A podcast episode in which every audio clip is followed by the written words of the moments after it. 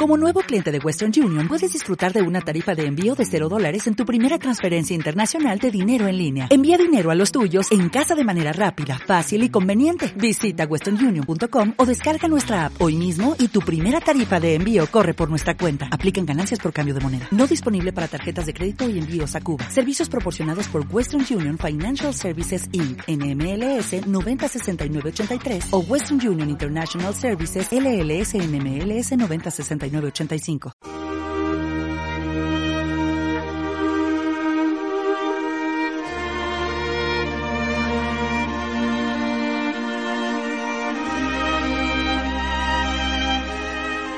René Pope nació en La Paz, Bolivia, el 2 de abril de 1943. Realizó estudios en la Universidad Popular Tupac Katari y en la Facultad de Filosofía y Letras de la UMSA. Fue bibliotecario en la Federación de Ferroviarios y en la Facultad de Filosofía hasta 1971, año en que se fue a trabajar a siglo XX en el interior de una mina. Estas experiencias se ven plasmadas en sus relatos mineros.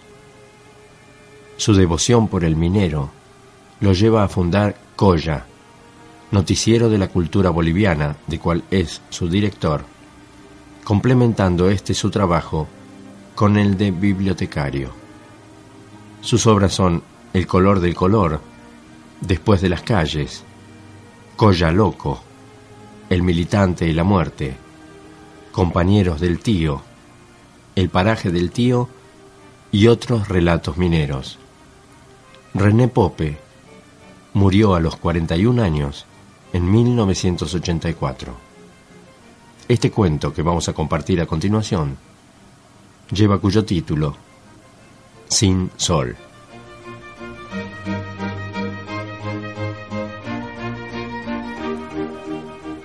Había despertado a la hora de siempre, y para levantarse, hacerse el aseo, vestirse pulcramente, marchar al trabajo, estuvo esperando que el sol saliera. Pero ese día, el sol no salió. Sorprendido por la tardanza de claridades que solían llenar el dormitorio y la estantería de libros, tanteando en la oscuridad y buscando no tropezar, se levantó de la cama hasta llegar a la ventana. Al descorrer las cortinas se dio cuenta que la ciudad no existía o que estaba sumergida en una profunda negrura. ¿Qué ha pasado con Beatriz? dijo en voz alta como hablando con alguien que no estaba. ¿Por qué no me escribe? ¿No ve que su silencio pone en riesgo la existencia misma del sol? Quiso abrir la ventana que por el frío de la noche se había vuelto dura y difícil. Molesto por ese contratiempo, imprimió mayor fuerza a su brazo y empujó hacia afuera.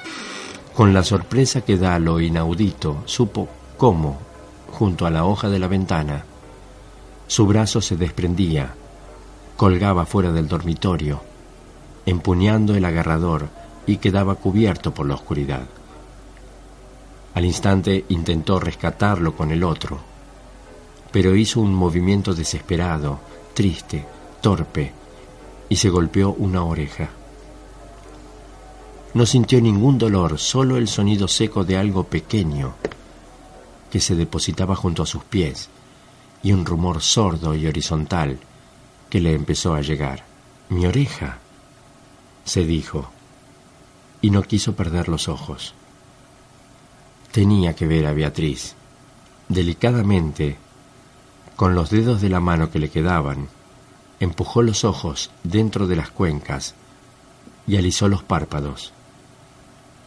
A tiempo de agacharse para palpar el suelo en busca de su oreja, pensó que debería hacerlo con la cara dirigida al techo.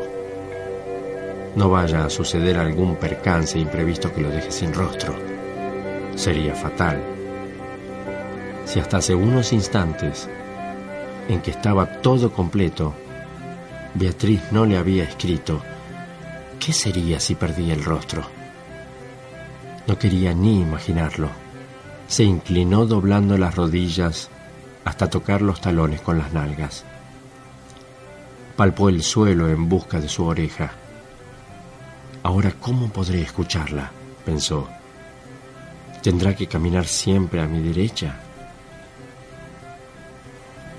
Oh, si lo sabe, es posible que no me escriba. No debo referirme a mí. Tengo que ser cauto en cada palabra. No debo ni decirle que su ausencia es un infierno y peor su silencio. Al no encontrar su oreja y ante el cansancio que le producía la posición incómoda de su cuello, vio por conveniente comenzar a vestirse. Al final de cuentas era imposible volver a colocar una oreja en su lugar una vez que se había desprendido. Se precisaba hacer una delicada cirugía y él solamente era un vendedor de libros. Lo dejaré para más tarde, se dijo, cuando sienta dolor. A lo mejor ya siento y no emerge de este grande que en mi alma es el no recibir la carta de Beatriz. ¿Hasta cuándo será? Estiró las rodillas elevando el peso de su cuerpo. Con la mano que le quedaba tanteó la oscuridad buscando el camino hacia la cama. Tenía que ir a ofrecer enciclopedias y colecciones de textos de administración. Era difícil vender libros en una ciudad donde no se leía más que el periódico. Lentamente, precauteloso, se quitó el pijama. No quería quedarse sin cuerpo. Debía tener sumo cuidado con sus movimientos. Si alguna parte de él se quedaba en la ropa, tal vez sería un obstáculo que le impediría ir al correo a saber si Beatriz le había escrito. Ella se enteraría y pensaría que era el olvido. Eso no tenía que permitirse. Más bien, pensó como una idea salvadora que le dio mayor energía. Lo primero que haré antes de vender cualquier libro será ir al correo a recoger la carta de ella. Entusiasmado por la idea, fue al baño a asearse. Se lavó la cara y al mojarse los cabellos, sintió que le dolían insoportablemente. Es que estoy muy nervioso, se dijo. Si tan solo supiera que me ha escrito, me tranquilizaría. ¿Acaso Madrid está en un planeta distinto a la ciudad de La Paz? Mirándose al espejo, con alegría porque podía distinguir sus dos ojos, la nariz y la boca. Se peinó aguantando el dolor de los cabellos. No pasa nada. Todo es producto de mi desesperación. No debo estar así. Intentó silbar para darse ánimos, pero un repentino sonido solitario y cristalino en el lavamanos le indicó que se le había caído un diente. Qué torpe, pensó. ¿Y ahora? ¿Qué hago? ¿Cómo le voy a sonreír cuando llegue? Cerró la boca por precaución. Debía estar completo para el beso. Respirando hondo, aquietó su espíritu. Ya está, se dijo, cuando sintió que una paz sedante invadía su ser. Todo me volverá a nacer cuando ella me escriba. Tanteando lentamente en la negrura de su camino, llegó al dormitorio. Se sentó en la cama y ayudado por su única mano se vistió. Desde el exterior no llegaba ningún sonido. ¿O será todavía de noche? Pero tan profunda. Eso de vivir solo, siempre solo no permite ni saber en qué horas se está. Mejor era averiguarlo saliendo a la ciudad. Extremando precauciones abrió la puerta que daba a la calle. Todo era oscuridad, sin embargo había multitud de gentes que se movían con la naturalidad acostumbrada de cada día. Tampoco estaba ciego, porque como en penumbras los veía desplazarse hacia diversas direcciones. Espero que Beatriz me haya escrito para que esto pase de una buena vez. Para no salirse de la acera sin buscarlo, y no tener que chocar con los peatones, avanzó restregándose contra la pared. Al llegar a la esquina desistió. No era un buen método porque parte de su hombro, sin sentido, se había desgastado contra el muro de las casas. ¡Taxi! ¡Taxi! llamó acercándose al pretil de la vereda. Pasaban llenos, o el que se detenía iba a otra lejana dirección contraria. Decidió caminar como un borracho para evitar encontrones con la gente. No quería ser deshecho en un santiamén. Sabía que todos se apartan de los ebrios. Felizmente el correo estaba a unas cuadras, no muy distante. Volvió a avanzar lenta y zigzagueante y a corto trecho se le terminó la tranquilidad.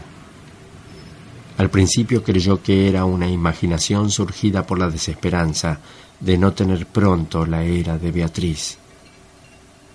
Pero al cabo de unas cuadras, ya cerca del correo, y al notar que dentro de la penumbra, árboles, edificios y gentes adquirían una dimensión alta, inusitada y veloz, se dio cuenta que a cada paso dado empequeñecía. Se me acaban los pies, pensó horrorizado. Ojalá pueda llegar íntegro. Todo es cuestión de tener la carta. Me habrá escrito. Dijo que la correspondencia tardaba de ocho a diez días en llegar. Pasa un mes y nada. Intentó tranquilizarse nuevamente y para no desgastar más sus piernas arrastrando su caminar, las rodillas estaban por tocar las baldosas de la acera. Se puso a dar brincos largos y sonrió levemente, sin amargura y sin tristeza, al imaginar cómo su figura avanzaba en la oscuridad de las calles sin sol. Nunca se había sentido tan apurado en tener una carta de mujer alguna. Jamás había tenido la certeza de pertenecer a alguien. Nunca había creído que la ausencia de un solo papel con letras de amor podría desgastarlo tanto. Todo se inició ese día de agosto en que la vio por primera vez.